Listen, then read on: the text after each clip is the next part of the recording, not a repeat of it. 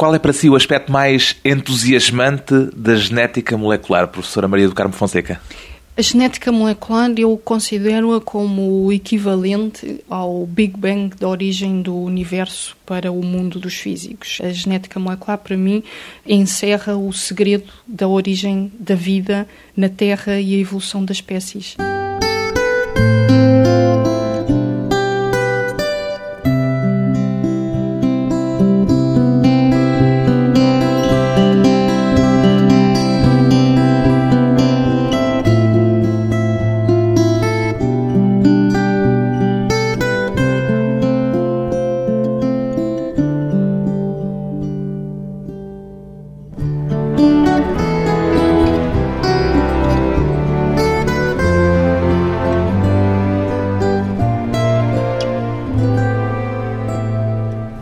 Carmo Fonseca, 45 anos, cientista, dizia aqui há tempos que muito poucos portugueses percebem a vantagem de se fazer ciência em Portugal.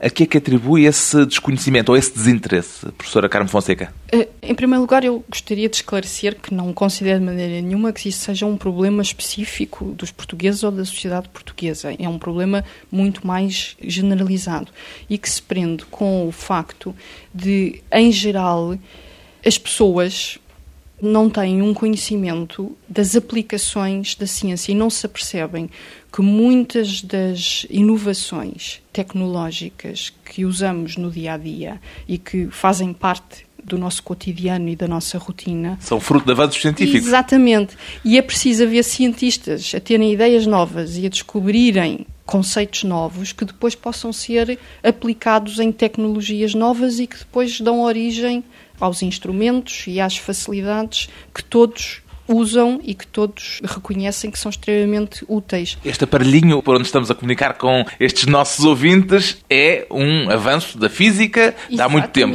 Exatamente, o rádio, os aviões, a segurança com que se viaja de avião hoje em dia, os telemóveis, todas as vias de comunicação, a internet, os computadores, tudo isso teve por trás avanços científicos. Só que os cientistas são a população mais desconhecida, porque as pessoas ligam à tecnologia, mas nem sempre se apercebem que por trás de cada tecnologia teve sempre um cientista na sombra. Conclui daí que a maior parte das pessoas não tem espírito científico? Não, não, de maneira nenhuma. De maneira nenhuma. Bem pelo contrário. Eu penso que o espírito científico é inato à humanidade. O nosso cérebro. É a curiosidade de base. É a curiosidade básica, é o perceber como funciona, porque o tecnologista, o engenheiro que constrói o telemóvel ou o computador, aplica ideias, mas o, o, cientista não está tão virado ou vocacionado para a aplicação, mas sim para perceber como funciona. Então por que é esse desconhecimento dos cientistas, da ciência, ou esse desinteresse? Não sei como é que Eu classifica. colocaria isso a um nível, mas isto é uma opinião muito pessoal. Os cientistas normalmente são modestos e não gostam muito de se mostrar e gostam de estar eh, sossegadinhos no seu cantinho a fazer a sua ciência e não dar muito nas vistas. Seria então necessário que dessem mais nas vistas? E é algo que está a acontecer. A nova geração de cientistas foi confrontada com a necessidade de mostrar o trabalho científico muito desencadeada esta necessidade, porque nos últimos anos as aplicações da ciência, nomeadamente da genética molecular, começaram a ter tanto impacto na sociedade que a sociedade agora exige que os cientistas lhe expliquem o que é que está por trás destas novas possibilidades, quais são os riscos reais, quais são as vantagens reais. E, portanto, é a própria possibilidade de nós aplicarmos as novas ideias da genética molecular que está a fazer com que os cientistas agora tenham que comunicar com a sociedade. E o desconhecimento está a desaparecer? Está a desaparecer. Eu penso que está a desaparecer. E isso é fácil de ver porque cada vez mais os próprios média se preocupam em divulgar descobertas, em fazer entrevistas a cientistas. Eu, eu como está a acontecer agora, isto já é um reflexo da nova mentalidade e das novas preocupações. Em todo caso, este desconhecimento que ainda persiste, porque ainda é raro ouvirmos cientistas nos média com frequência, isso tem reflexos depois na forma como as instituições trabalham? Eu penso que tem muitos reflexos, primeiro que tudo, como as escolas ensinam. Porque há uma tendência classicista de a escola transmitir informação mas não transmitir a ideia de que a informação se gera. O que é que eu quero dizer com isto?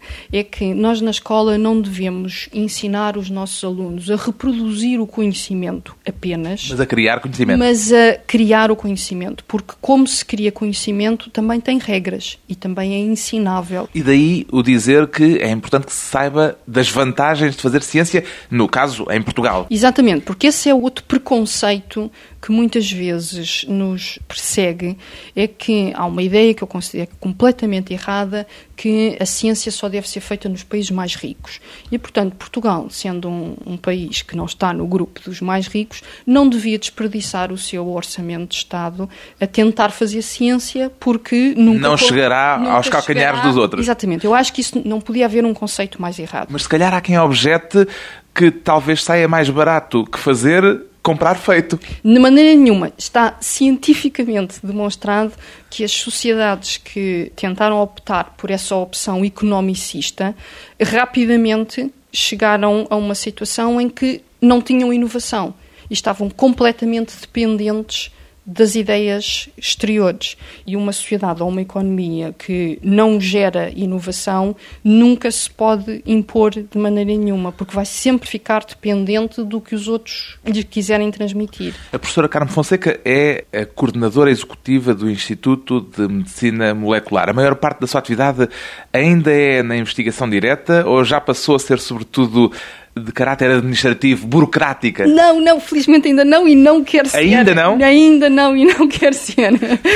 Eu pergunto-lhe isto porque me lembro que um cientista português a viver há muitos anos em Inglaterra, o cosmólogo João Maguejo, dizia aqui há tempos que em Portugal os cientistas se tornam todos rapidamente burocratas da ciência. Faz a mesma avaliação que ele? Ah, bom, eu agora vou falar do meu caso, porque a pergunta foi-me dirigida a mim. Eu sou cientista, eu adoro ser cientista, é a minha grande paixão da vida. E se me tirassem o ser cientista, eu uh, não sabia qual ia ser o sentido da minha vida. A razão de eu ter aceito este desafio de coordenar o Instituto de Medicina Molecular foi uma oportunidade de eu poder contribuir para que mais cientistas, sobretudo cientistas jovens à minha volta, pudessem ter condições e oportunidade de desenvolver ciência. Mas ainda pegando no que diz o João Maguejo, diz ele que o topo da carreira de um cientista em Portugal não é normalmente mais do que um lugar administrativo. Hum, devemos lutar contra isso. Eu não, não, não. Eu percebo o que o João está a dizer quando faz esta frase, porque se está a referir a muitos colegas nossos que ficaram completamente submersos pela carga administrativa. Isso não lhe acontece? Não me acontece e eu estou muito ativamente a lutar contra isso. Faz eu questão de continuar a passar mais tempo no laboratório do que num gabinete? Ah, sim, completamente. Eu passo mais tempo no laboratório do que num gabinete e penso que uma boa demonstração foi o facto de, muito recentemente, o nosso grupo ter sido selecionado para liderar um projeto internacional. Justamente, agora foi anunciado recentemente, vai liderar essa equipa internacional de investigação na sua área, na área da genética humana, da genética molecular. Vai continuar em Lisboa ou terá de se mudar para o estrangeiro? Não, não é necessário. A investigação hoje em dia está tão facilitada em termos de contactos internacionais ou extramurais que não é de maneira nenhuma necessário. O local onde se trabalha não é o mais importante. Hoje estar em Copenhaga, em Berlim, em, em Londres ou em Lisboa é a mesma coisa? Exatamente. Já claro. não há qualquer diferença? Não faz qualquer diferença? O mais importante é o, o contexto institucional onde se está a trabalhar. Não se faz ciência sozinho, é preciso ter acesso a infraestruturas laboratoriais com equipamentos dedicados, mas felizmente essa realidade em Portugal também mudou muito nos últimos anos e neste momento no instituto onde eu trabalho existem todos os meios para nós podermos prosseguir o trabalho aqui. O objetivo desta investigação, dessa equipa internacional que lidera, é compreender a função do genoma humano. Isto é facilmente traduzível em termos eh, simples para leigos? Talvez a ideia mais simples seja pensar que o genoma é um código. Para funcionar, o código tem que ser descodificado.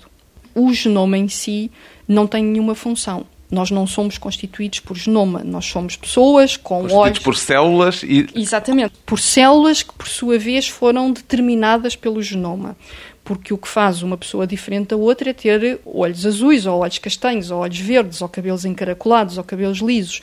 O que o genoma determina é exatamente como é que as células que vão dar origem aos olhos ou aos cabelos, vão originar cabelos encaracolados ou lisos, ou olhos de uma cor ou outra. Portanto, o genoma é informação, mas informação codificada. E o grande desafio da genética molecular é nós entendermos o modo como a informação é descodificada para a seguir podemos vir a manipular, quer no sentido de curar doenças, quer no sentido de introduzir melhorias que, que possam ter reflexos na qualidade de vida humana. Um enorme desafio que está agora em curso. Depois de uma curta pausa, voltamos à conversa com a cientista Maria do Carmo Fonseca e as primeiras experiências com moscas.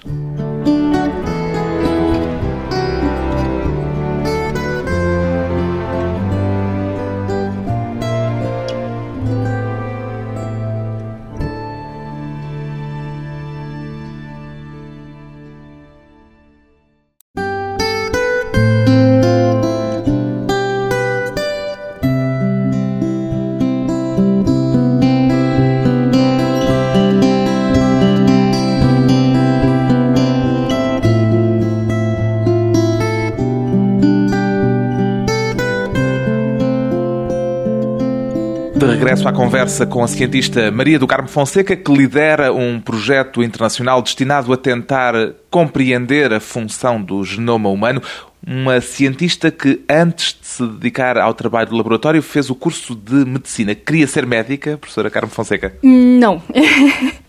Mas chegou a exercer medicina? Não, nunca, nunca. Uh, apenas tive o treino médico durante a licenciatura, mas tinha sido muito claro para mim, desde os primeiros contactos, nos primeiros anos da faculdade, com as disciplinas de biologia da célula. As primeiras vezes que eu me sentei a um microscópio a olhar para uma célula, nunca mais larguei o microscópio. Então a, a medicina foi o quê? Um equívoco? Não, não, não foi um equívoco. Foi uma decisão muito matura, muito bem pensada, porque claramente eu estava apaixonada por entender a vida. E quando tive que decidir qual o curso que iria seguir, fui às, às diferentes faculdades e tentei olhar para os currícula dos diferentes cursos e a medicina foi aquele que me ofereceu uma visão mais global, mais contextual da vida do que qualquer dos. Mais do que a biologia, por exemplo? Mais do que a biologia. Porque a biologia era muito. Os programas dos cursos mais vocacionados para a biologia eram muito limitados e, sobretudo, muito descritivos. Eh, menos experimentais. Menos experimentais e com menos perspectiva de experimentação e de manipulação. Já confessou, no entanto, que não tinha jeito nenhum para ser médica. O que é que lhe faltava? Isso foi algo que eu constatei durante as cadeiras do curso clínico e foi-me dito pelos meus tutores e meus, pelos meus professores clínicos. Apontavam-lhe a falta de quê? Capacidade de lidar com as pessoas como pessoas. Faltava-lhe relação emocional com os doentes? Provavelmente. Eu acho que olhava para os doentes e fazia um exame clínico com o rigor de um cientista e acho que não, não, não é bem isso que um médico deve fazer. Essa atitude de maior frieza, chamemos-lhe assim, que se torna um problema na medicina, é uma vantagem no laboratório? Penso que sim. porque na realidade o viver no laboratório e o estar no laboratório é uma atividade mais, mais isolada. Não quer dizer que não se trabalhe em equipa, mas eh, há, há um grande componente de concentração, pelo menos e agora falo muito pessoalmente, não quer dizer que outros colegas meus cientistas não, não tenham outro ponto de vista, mas eu tendo a ser extremamente concentrada e quando estou a pensar num problema não penso em mais nada e posso ter outras pessoas à minha volta, outras coisas a acontecerem à minha volta, mas não estou completamente desligada e concentrada. Imune a emoções humanas. Naquele momento, sim. Já contou que criou o seu primeiro laboratório em casa quando andava no liceu. Obteve resultados nessas primeiras experiências? Não, nunca consegui. O que é que a fascinava tanto nas moscas, porque foram moscas uh, o primeiro sujeito foram, da eh, sua intervenção uh, científica. As moscas foram, foram, é um exemplo que eu costumo referir, mas o que realmente me fascinava era a vida e poder entender as diferentes manifestações de vida a diferentes níveis. Obviamente que quando se anda no, no secundário só se tem acesso ao exterior à forma visível sem mais ferramentas. Não tinha as, microscópio? Não tinha microscópio, mas as moscas permitiam fazer manipulações genéticas sem precisar de microscópio. Já nessa altura? E daí o meu fascínio de tentar reproduzir as primeiras experiências de genética que tinham sido feitas por cientistas no início do século. O que é que queria fazer em concreto? Naquela altura, já não me lembro muito bem, Mas o que eu queria realmente era ser capaz de fazer experiências sobre a vida. E, portanto, aí orientada pelos professores do secundário, o que me aconselharam foi primeiro seguir os tais métodos, as tais regras que levam à criação e à descoberta, e para seguir essas regras é preciso aprender e fazer uma série de exercícios, porque a descoberta científica não, não é inspiração artística. Há, há, há método. Há método. E, portanto, o meu primeiro objetivo era exatamente aprender o método. Mas havia as moscas de olhos eh, diferentes exatamente, e os é cruzamentos para tentar exatamente. As encontrar... As têm olhos cores de olhos diferentes, consoante os genes e as mutações de que são portadoras, e o objetivo era fazer experiências de cruzamento entre moscas no sentido de determinar quais as regras de transmissão hereditária dos genes que davam origem à cor dos olhos. Não conseguiu? Não consegui porque estava sozinha, estava a improvisar um laboratório no meu quarto, estava a fazer meio de cultura para as moscas só com umas indicações que me tinham dado e depois usando a minha cozinha e, e portanto havia muitas falhas. Isto passa-se naquele período de grande agitação em Portugal a seguir ao 25 de Abril. Exatamente. Eu, enquanto eu fazia isto, era suposto haver o ano do serviço cívico. Foi um ano em que eu não pude continuar a estudar oficialmente, porque tinha terminado o secundário e estava à espera de poder fazer o exame para entrar na faculdade. E refugiava-se no seu laboratório, não lhe interessava o que se passava socialmente à sua volta? Também, também, mas havia tempo para tudo. Quando é que sentiu que queria ser cientista? Há muito tempo. O fascínio por o entender como a vida funciona é algo que eu me lembro de mim com essa procura. Mas a primeira manifestação foi esse laboratório improvisado em casa ou foi já havia não, manifestações anteriores? Eu lembro-me que quando as primeiras aulas de biologia, portanto, naquela altura chamava-se o ciclo preparatório, que é imediatamente a seguir à escola primária, quando começámos a ter aulas de biologia e a dissecar corações e a perceber como é que funcionava a circulação, tudo isso a partir daí me fascinou. Olhar para plantas, eh, ver que as folhas eram diferentes, que as flores eram diferentes, que as sementes eram diferentes, as, apanhar girinos para ver como os girinos evoluíam e se transformavam em rãs, tudo o que era vida a partir do momento em que eu comecei a olhar para a vida de uma forma mais orientada e mais científica, científica foi determinante. É uma pessoa curiosa em relação a todos os aspectos eh, em geral, ou particularmente em relação a estas questões da vida, aos aspectos mais concretos que têm vindo a estudar? Eu sou extremamente curiosa em, em, termos globais e gosto muito de me manter atualizada sobre as grandes descobertas nas outras áreas. Mas talvez tente aplicar muito este método racional de sistematização do conhecimento a praticamente todas as áreas, inclusivamente o comportamento humano e as relações humanas, sociais, políticas, religiosas. Também há método científico nas relações humanas? Ah, mas, mas faz parte das ciências sociais que eu não domino de todo, mas acho fascinante e interesso muito e tendo a seguir os resultados científicos dessas ciências. A sua curiosidade valeu-lhe a antipatia de alguns professores no curso de medicina. Isso nunca a fez pensar duas vezes antes de fazer perguntas, por exemplo? Não, não era bem antipatia. Eu acho que. Então que chegaram eu... a proibi-la de fazer perguntas nas isso aulas? Era porque eu interrompia muito. Mas isso está misturado com um certo chamado a atenção quando se é adolescente ou se tem 19 anos ou 20 anos. Nunca tive antipatia nenhuma de professores, bem pelo contrário, tive sempre um enorme apoio de todos os professores, mas às vezes eles precisavam também de me disciplinar, porque eu também exagerava. o seu percurso académico até ao doutoramento foi todo feito em Portugal. Isso foi uma vantagem ou uma desvantagem no seu percurso? É, quando eu agora vejo, mas, mas é muito difícil nós fazermos uma avaliação retrospectiva, retrospectiva 10 anos depois, se eu soubesse, tinha feito de determinada maneira ou determinada... Mas se soubesse...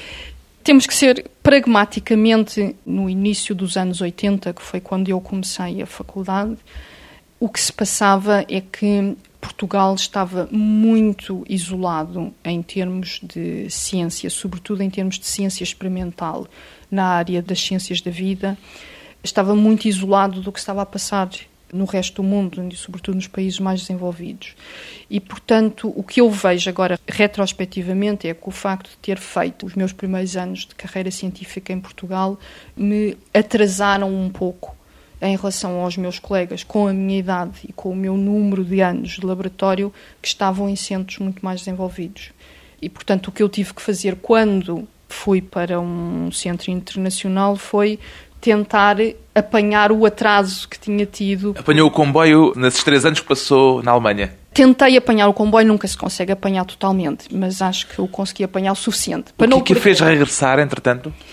O que me fez regressar foram oportunidades de infraestrutura, portanto, uma possibilidade de vir a desenvolver em Portugal, em Lisboa, na Faculdade de Medicina, o trabalho que eu estava a iniciar no Laboratório Europeu de Biologia Molecular. Isso quer dizer que o panorama científico em Portugal mudou muito desde esses seus inícios muito, nos anos 80? Muito, muito, muito. Mudou drasticamente, isso está comprovado em estatísticas, porque todo Portugal, toda a sociedade científica teve que apanhar o tal comboio que eu, em termos pessoais, também tive que apanhar. Toda a comunidade científica teve que recuperar o atraso. E já o recuperou? Ainda não completamente, mas estamos muito próximos. Os cientistas portugueses a tentar ainda apanhar esse comboio dos avanços científicos depois de mais um intervalo breve. Vamos voltar com Maria do Carmo Fonseca e o admirável mundo novo da genética.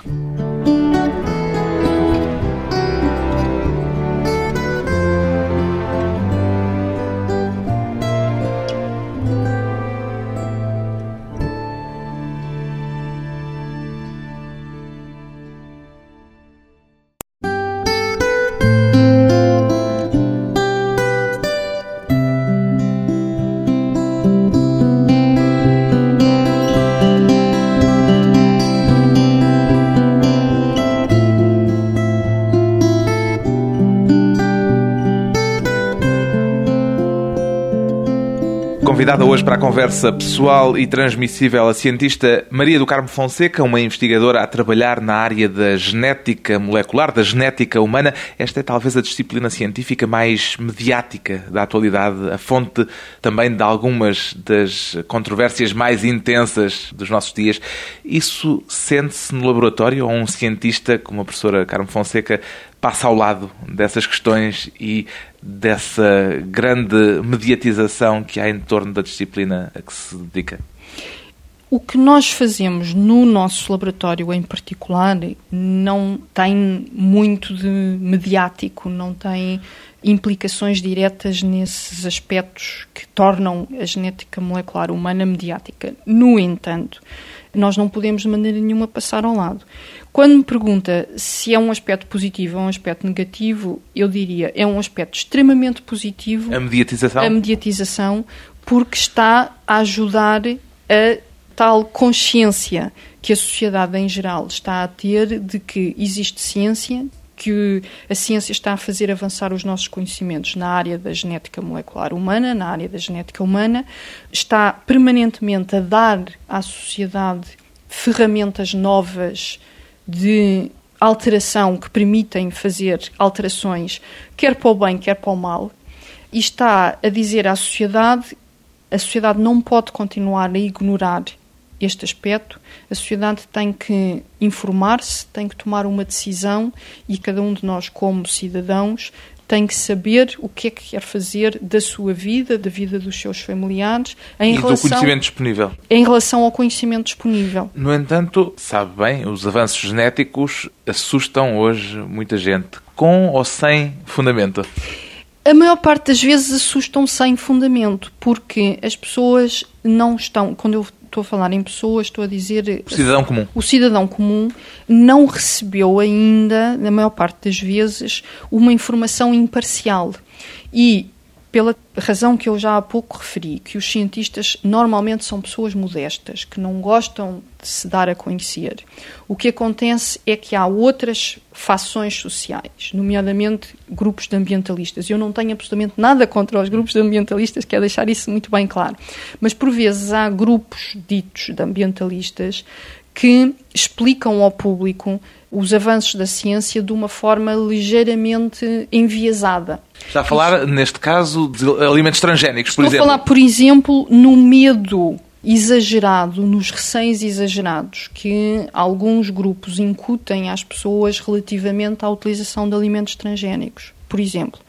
E era muito importante que o cidadão comum tivesse acesso à explicação de um cientista que lhe vai dizer, sem qualquer tipo de interesse pessoal, quais são as vantagens, quais são as desvantagens e quais são os riscos cientificamente demonstrados associados aos alimentos transgénicos. E esses riscos existem? Existe sempre risco. Não há nada. Mas existem não, numa mas quantidade é superior ou não? É um risco controlado? É um risco perfeitamente controlado. E o que é extremamente importante de explicar ao cidadão é que o risco neste momento associado ao consumo de alimentos transgénicos é muito menor, mas muito menor mesmo, do que o risco que nós todos estamos a correr no dia a dia quando consumimos carne que está absolutamente demonstrado que provém de animais, a carne normal que nós consumimos no supermercado, provém de animais que estão a ser alimentados com rações que contêm doses de antibióticos perfeitamente superiores aos níveis que são recomendados. Portanto, quando eu como um bife, corro mais riscos do que quando como pão feito com milho transgénico. Exatamente, os riscos calculados em relação aos alimentos transgénicos, porque são muito controlados, são mínimos, são minimizáveis. Não se pode dizer que não há riscos. Há, há riscos, mas esses riscos estão perfeitamente controlados.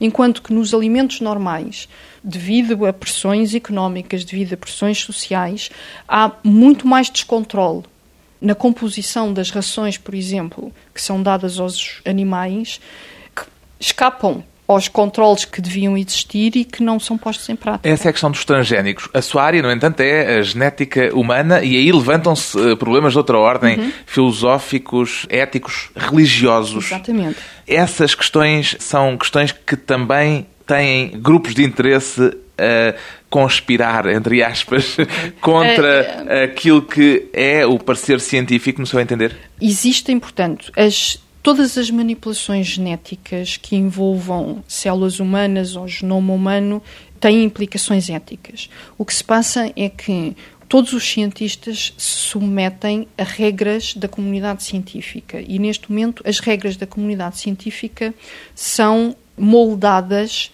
pela comunidade social. Portanto, nós não podemos ter no nosso laboratório um projeto em curso que não esteja de acordo com as regras internacionalmente aprovadas. A aprovação de regras internacionais, como tem sido agora bastante divulgado nos média, está a variar exatamente porque as evidências científicas, por exemplo, relativamente ao uso de células estaminais e à investigação sobre células derivadas de embriões humanos ou células derivadas de clones de embriões humanos clonados, a evidência científica... O que ainda não aconteceu, não há ainda clones de embriões humanos, ou já? Já, já há e já é permitido fazê-lo em Inglaterra em determinadas condições.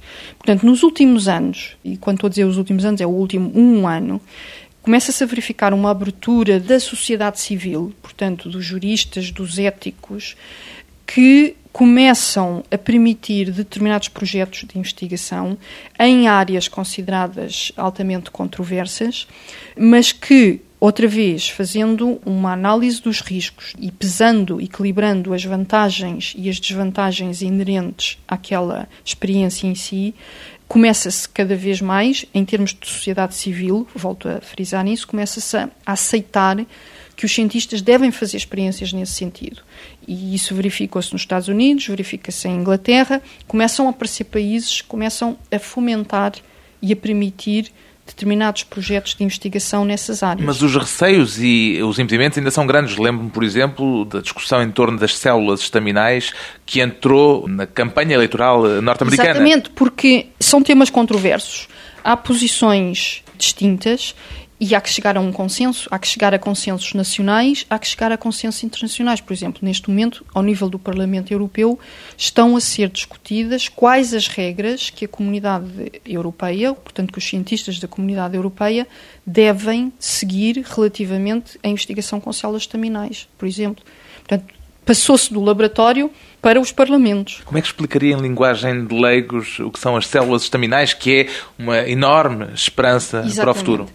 As células estaminais são, no fundo, as células do embrião que são capazes de dar origem a qualquer tipo de órgão. Então, todos sabemos que o embrião começa com uma célula que se divide em duas, essas duas dividem-se, cada uma delas em duas, e as células originais do embrião, que não têm nada característico nem de coração, nem de fígado, nem de cérebro, essas células, à medida que se vão dividindo, vão começando a adquirir capacidades diferenciais que as levam a formar um coração, ou um cérebro, ou tecido muscular. E isso em extremo quer dizer que um cientista no laboratório pode, com essas células, refazer um olho ou um rim? Exatamente. É exatamente esse o objetivo, não de fazer um olho dentro de um tubo de ensaio, mas de reprogramar as células provenientes ou do embrião ou de fontes alternativas, mas o embrião é a fonte primária de células estaminais, reprogramar essas células e depois implantá-las por exemplo, num cérebro de um doente com uh, doença de Parkinson, onde houve lesão de neurónios, e fazer com que as células que foram implantadas venham a substituir os neurónios lesados. Isso é só um projeto ou já há exemplos já, concretos? Já há exemplos concretos em modelos animais e alguns pontuais em voluntários humanos. E é exatamente porque os, os exemplos concretos são tão promissores que estão a fazer mudar as legislações no sentido de permitir que estas experiências avancem. E, no seu entender, isso levanta questões éticas? As questões éticas. Dependem de cada um, depende, em certo sentido, é, ou dependem de cada sociedade. Exatamente. A ética é uma área e a ética tem que evoluir. Os nossos conceitos de ética têm que se adaptar à evolução tecnológica e científica. E, portanto, não podem ser só os cientistas a influenciar a ética, não podem ser só os grupos religiosos ou os grupos jurídicos, mas tem que ser a sociedade em conjunto.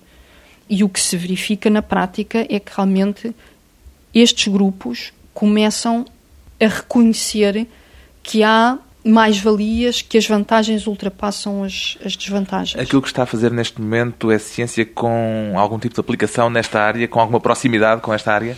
A ciência que nós fazemos, porque está muito relacionada com o modo como o genoma funciona, é uma ciência muito, muito básica e nós, por questões, e este é o outro aspecto, é que há cientistas que gostam muito de trabalhar diretamente com células estaminais e poder vir a contribuir para uma cura com células estaminais. Há outros cientistas que gostam mais de perceber como funcionam os genes que dão origem à diferenciação da célula estaminal. E a sua nós, atitude é essa, mais recuada? Mais recuada. O nosso grupo trabalha, o meu grupo de investigação, trabalha numa fase tão recuada que as aplicações... Não se veem assim Não se veem, no exatamente. Imediato. E por isso também é mais complicado nós explicarmos para que é que serve o que nós fazíamos. O que é que a faria agora gritar Eureka no seu laboratório? Nós, felizmente, de vez em quando conseguimos gritar Eureka cada vez que conseguimos descobrir um mecanismo. Porque nós trabalhamos numa fase muito básica, muito recôndita do funcionamento dos genes. Basta-nos nós termos uma ideia de que este gene funciona de determinada maneira.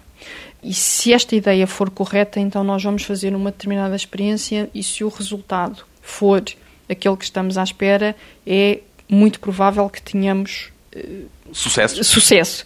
E isso é suficiente para nos fazer gritar eureka. E felizmente que não com muita infrequência isso consegue acontecer no laboratório. A genética fonte de esperanças e de receios ainda também. A cientista Maria do Carmo Fonseca é protagonista numa área de investigação de que se esperam muitas novidades nos próximos anos.